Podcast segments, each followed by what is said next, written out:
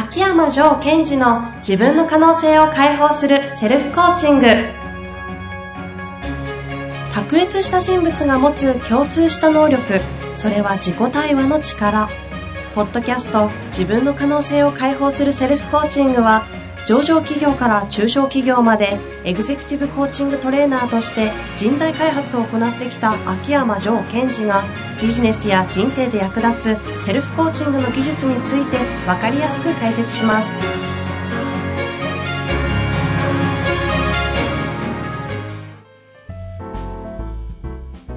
こんにちは、遠藤和樹です。秋山城賢治の自分の可能性を解放するセルフコーチング。城さん本日もよろしくお願いいたします。はい。よろしくお願いします。お、今日なんか、気合が入ってる子でした。元気はつらつ。元気？そんななんか弱々しいものじゃなかったですけど、力強くいきたいなと思います。はい。えーと、あーあとですね、今日も、これ今日もなのかな？前回は上五録でしたので、比較的マネジメント系の話が多くなってますね。質問です。はい。社長さんからですね、ちょっと規模、あ、規模感も書いてあります。企業から5年、えー社員50名になり、まだ拡大の可能性がありますが、ナンバー2が育たないとこれ以上成長は厳しいと、あるコンサルタントの方に言われました。秋山先生はナンバー2という存在をどのように育てればよいと考えていますか？よろしくお願いいたします。はい。ナンバー2。ナンバー2ですよ。最近質問、全然、自分の可能性解放する系じゃない、なことないですか、まあ、あとはその、会社っていうき企業体ってことを考えた場合、より成長という意味では、こう、どうやって人を生かすか、自分を生かす天才から人を生かす天才にこう、考え始めてるっていうことかもしれませんね。そうなんでしょうね。うんそうですね。ナンバー2を育てたいって話ですもんね。はい。っていうか、まあ、ナンバー2を育てたい、いつものようにアウトカムは、来てるのに、はい。あの、組織を、まあ、大きくしたいとか、はい自分のビジョンを達成したいってことじゃないですか。そうですね。だって、経営者の方がね、ナンバー2を育てるために経営してるわけではないですからね。おっしゃる通りですよね。で、その時に、あの、ナンバー2って言うけども、そもそもナンバー2ってどういうことかっていうのを、こう、皆さんがどう捉えているかですよね。本当そうですようね。んこれでも会社の規模感によっても変わってくるんじゃないですか？そうですね。ですから、その、まず、規模感とか、その組織形態をどういう組織を作っていこうかっていうのがあって、その時に初めて、じゃあうちの場合はこういうナンバー2が必要だねっていうのが見えてくるはずなんですよう。ん、うん、うん。例えばですけども、えー規模がまだ人数的に、まあ、5人とか10人の場合はい。の時のナンバー2はどういうポジションがいいのかなとか。うん、うん。まあ、一概には言えませんけども、例えば私だったらすると、その、えっと、部下10人に対して自分からちゃんとオーダー出せる、管理もできる、ということであれば、ナンバー2というのは、うん、そこに対して、えー見本になってもらいたいとか、うん、うん。あとは私が言ったことを受け取って、誰よりも猛烈にそれやってね、うん。結果出して、でみんなに、こう、社長がやってる通りにやろうぜ、みたいな、はい、はい。ちょっとこう、若干フォロワー的ニュアンスに立ってもらいたいなと思ったり。うん。で今度は、えっ、と、自分一人では見切れなくなってきた場合は、果たしてナンバー2がいいのか、それとも、えっ、と、二つ作って、その二人をナンバー2的なポジションにして、えそしてえ管理してもらうか、もしくはもっとそれが多くなってくると、えーナンバー2を置いて、ってみたいなこの組織とナンバー2の位置づけっていうのを見ていく必要があるんですね。うん、うん、うん。ただ、その中でどちらにしても、例えばですけども、その、野球チームなんかで考えてもらった場合、はい。オーナー、監督、選手ですよね。うん、そうですね。まあ、サッカーでもいいんですが、オーナー、監督、選手。で、選手の中にチームリーダーっていうのがいるわけですよ。はい、はい、はい。キャプテンがね。はい。で、もしこれを一人でやってる場合は全部やるんですよ、自分で。自分がオーナーであり、監督であり、エースであり、選手であると。それが個人事業主だったりするわけそうですね。はい。で、今度はそれが組織化した場合に、えっと、組織の人数、それから状態において、ナンバー2が、例えば、社長であるあなたがオーナー兼監督。うん。そしてナンバー2が、えっ、と、プレイヤーの中のリーダうん、うん。ーの場合、ナンバー2はリーダーのリーダーシップがメインになっていくので、みんな元気出そうぜとか、こっち向かってやろうぜみたいな、こう、エネルギーをこう増幅させるような位置づけになるでしょはあ、はあ、はあ、なるほど。う。でそうではなく、えーナンバー2に、えー監督のポジションやってもらいたいなと。うん、うん。でも自分自身、ナンバーワンの人はオーナーになって。オーナーになってうん。で、その場合は今度はナンバー2は監督なので、今度はマネージメントってことを主体的にしながら、リーダーを鼓舞するっていう役割になってきますね。そのオーナー監督でいうと、選手の人たち、選手に当たるリーダーをそうそう鼓舞する。はい。で、えーその場合に重要なことは、えー監督なので、オーダーは全てナンバー2である監督から出さないといけないんですよ。うん、うん、うん。それを中途半端にオーナーである社長が、えーオーダーを出しちゃうと、プレイヤーにうん。混乱し始めるわけですよね。なるほど。では、ここのコースで言うと、監督がオーダーを出す人なわけですね。要はマネジメントをする人。そうです。うん。で、かつ、えっ、と、監督はチームリーダーに対してリーダーシップを発揮する。うん、うん、うん。なるほですから、えっ、と、監督はチームリーダーに対してえーリーダーシップを発揮する、元気にさせる、えーエネルギーを、えー沸かせてあげとけば、リーダーがみんなを求めてくれるわけですよど。うん、ね。うん、うん。まあ、そのようにして、どの、どういう組織を作るか、そどその中におけるどこにナンバー2を置くかによってナンバー2の機能とかはい役割が変わってくるんで、そこをまず考えなきゃいけないよねってことですね。そうですね。で、そこの全体の概論をお話ししていくと、はいそれこそ秋山町のマネジメント論みたいになってきちゃう気もするので、はい。今回質問来ておりますので、一旦この社員20名うんというこの限定、制限された中で、ナンバー2というのがどんな風になっているといいのかなみたいなお話はどうなんですかね。えっと、さっき、あの、50名っていう、あの、遠藤さん言ったけど、20名で OK ですよね。私50名って言いました？はい。20名。起業から5年、うん社員20名になり了解ですね。20名失礼いたしました。はい。で、20名の場合に関しては、そうですね、あの、まあ、規模感だけでは語れませんが、えーその、まずその方のせ自分の性格も考えて2チーム作っちゃって、うんその中でナンバー2をボンボンって置くのが自分的には合ってるのか、はいはいはい。それとも今の段階からナンバー2を置いて、そのナンバー2に2チームを管理させるのかっていうところを見てほしいんですね。で、それはどうやって見るかというと、つ次に自分が新しいビジネスモデルを作っていかなくちゃいけないっていうフェーズだとするならば、うんうん今言った後者をやらないといけないんです。えー後者っていうのはナンバー2を置いて、2チーム作って、そのリーダーを管理、それから、えマネジメンー、マネジメントしてあげる。要は、その、ナンバーワンが外に出ていけるような状態を作るってことです。はい。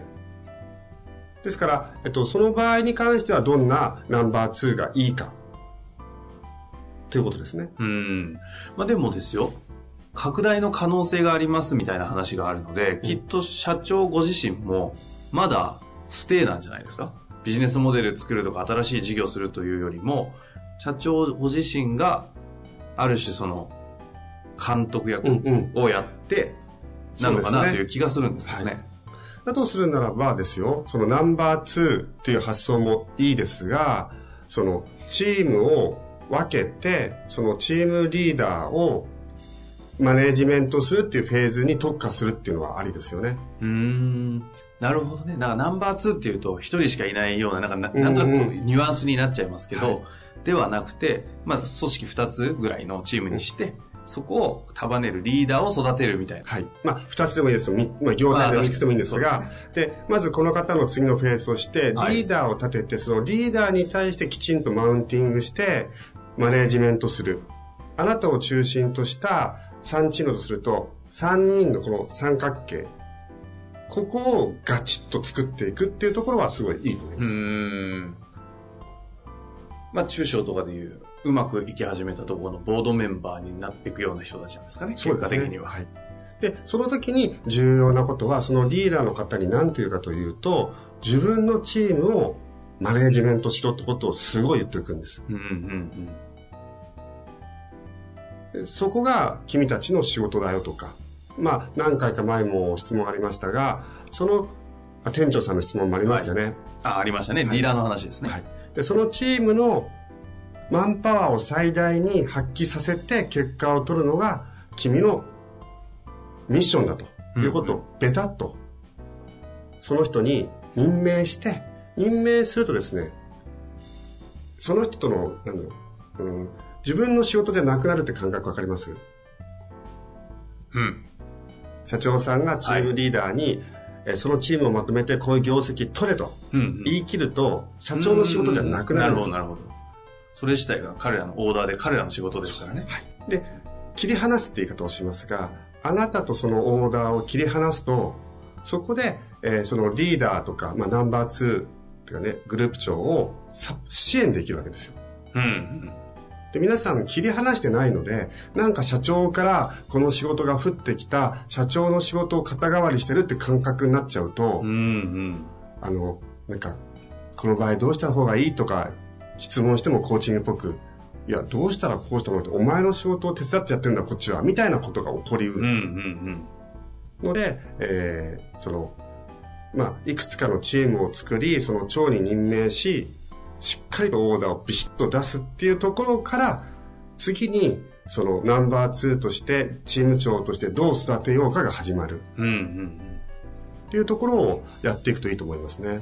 その時の、まあ、20名ぐらいの会社で、まあ、チームが何個あるかはちょっと置いといても、はい。その各チームを束ねるリーダーを育てるという意味で、なんかこう、アドバイスというか、なんかあるんですか？オーダーの、彼らへのオーダーの出し方のヒントとかなんてあったりしますかね？あのー私がいつもこう、クライアントさんに言ってるのは、はい。オーダーの出し方の時に、前ちょっと、どっかの会で今度やりましょうね。やりましょうって言ってね、まだやってないい。んですが、あの、質問が来ないんですよ。オーダー、オーダーは、ゴールと条件っていうことを、ちゃんと明確にして渡すってことです。お言っちゃった言っちゃいましたね。オーダーは、言っちゃったって何ですか？ゴールと条件をしっかり出すと。はい。シンプルですね。ですから、ゴールっていうのは、もうゴールですから、えっ、と、最後得る形ですよ。うんうん。売り上げがいくらだとか、これらぐらい顧客がいるとか。で、条件っていうのは条件で、えっ、と、細かく言うとですね、条件時の略じゃないです。やべ、うっかり笑っちゃった。うっかり。邪魔しました。失礼し条まし件、これはもう、た。条件というのは、条件っていうのは、えー、環境の条件と、相手の条件と、み自分の条件って3つあるんですよ。はあ、はあはあはあはあ、ちょっとロジカル上さん、ちょっと待ってください。環境と、環境と、相手と、相手と、自分。自分。自分っていうのはその、相手にと、オーダーを受ける側ね。すごいな。例えば、えーっと、じゃあこの売り上げを、えー年内に、えー1000万の売り上げを確保してください。これがゴールで。ゴールですね。ゴールはもう定量化なので。はい。で条件としては、予算がとか、納期がとかってありますよね。はい。で、それが、えーっと、ままあ、環境あ、に近い環境に近い。で、相手の条件っていうのは、その時にそのクライアントさんが、例えばすげえ性格が悪いとか、うん。ね、あとはどこどこにあるとか、はい。その相手の環境ですよ。うんうんうん。え、そしてもう一つ、自分え自分の環境としては自分の能力とか。あ、なるほど。自分の持っているそうそうそうそう。リソースのことです。はい。で、えーその時に、例えば、えっ、と、部下が5名いるっていうのは、その、どの条件ですか？環境と相手。自分の中で環境ですよね。環境うちの環境。はい。だから、えー遠藤君と、このゴールを達成してください。その時環境条件としては予算がこう。え社員は何？何人？でそれから、えっと、予算はいくら？うんうん。で、相手の、えー条件は僕が知ってるのはこうこうだよと。うんうん。で、自分の条件はこうだよねと。まあ、それは確認する。そこは自分で判断しろよと。そうそうそうで、ちなみに、部下に全然やる気のない奴がいるんですと。うんうん。それは、あ、そうそう、今回の環境の条件なんでよろしくねと。俺の仕事じゃないってことですね。俺のっていうのは上の仕事じゃない。あなたがそのメンバーを使ってやってねと。あとはさっき言ったように、あのクライアントすごいこう頭頑固で、もう話全然聞いてくれないんですよ。あそうだよね、と。あ、それ相手の条件だからよろしくねと。戦争における物資、物資ですね、これ。あ、本当そうだと思います。ちょっと戦争ってあんま良くないですかね、表現がえっ。と、戦。戦。戦ですか、ね、戦。はい。うん。で、ただまあ、戦と違うのは、勝つことによって、相手をマウンティングするら、相手を良くしていかないと、うんうん。ここは、あの、実際の戦と違って、相手のアウトカムを加速させることが、勝つことにつながるんでね。うんうんで、そうやって見ていくと、その、条件の中で、その与えられた本人が、条件を良くできるところっていうのはどこだと思います？自分と、はい。自分と、うん。自分だけ？そうですね、まずは。そうすると、自分の能力とか、はい。考え方とか、そう。あとは自分の人脈とか、ああ、そそういうものはは自分のものなので、そこはどんどんどんどんリソースを増やすことができますよね。うんで、もう一つ。あなたが部下で、このやり方でどんどん勝ってくれると、環境の条件を上司に交渉できるようになるわけですよ。ほうほうほうほ私もだって、可能性が高い優秀な部下には、いい条件を出しちゃおうかなと思います。う。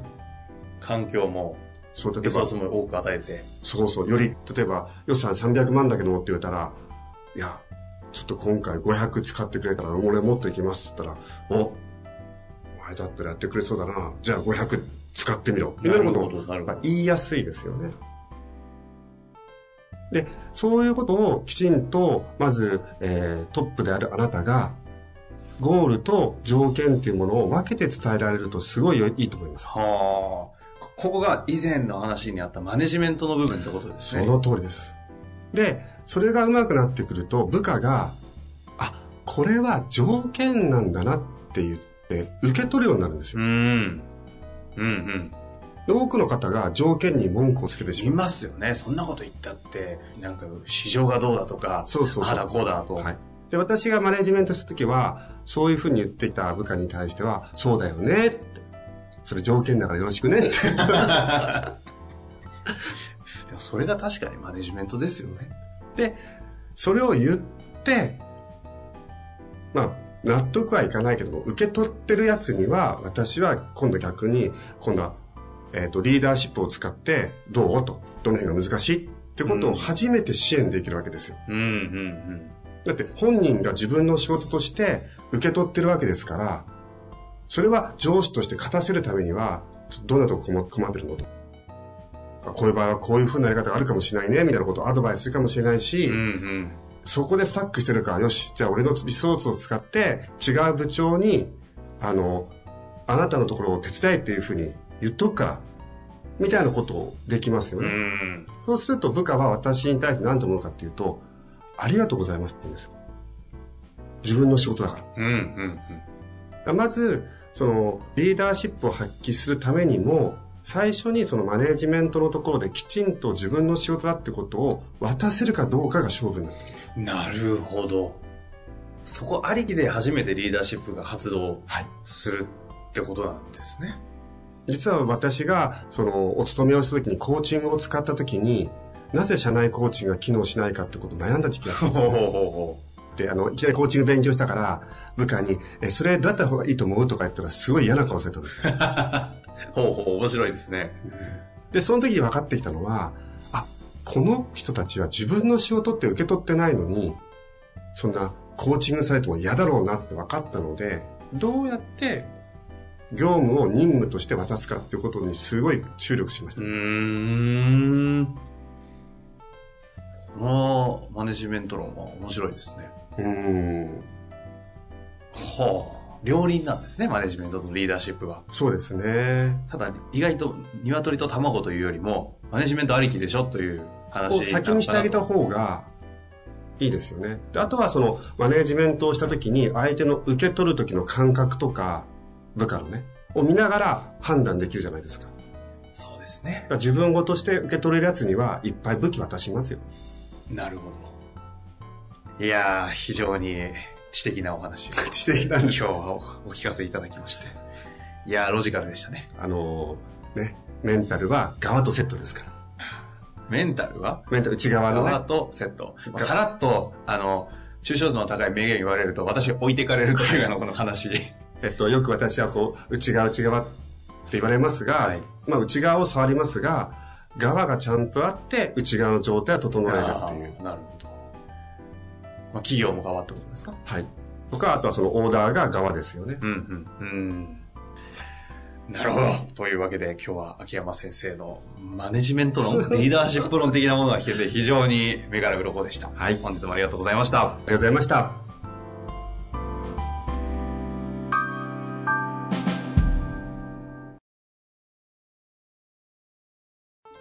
本日の番組はいかがでしたか？番組では秋山城賢治への質問を受け付けております。ウェブ検索で秋山城と入力し、検索結果に出てくるオフィシャルウェブサイトにアクセス。その中のポッドキャストのバナーから質問フォームにご入力ください。また、オフィシャルウェブサイトでは無料メルマガも配信中です。ぜひ遊びに来てくださいね。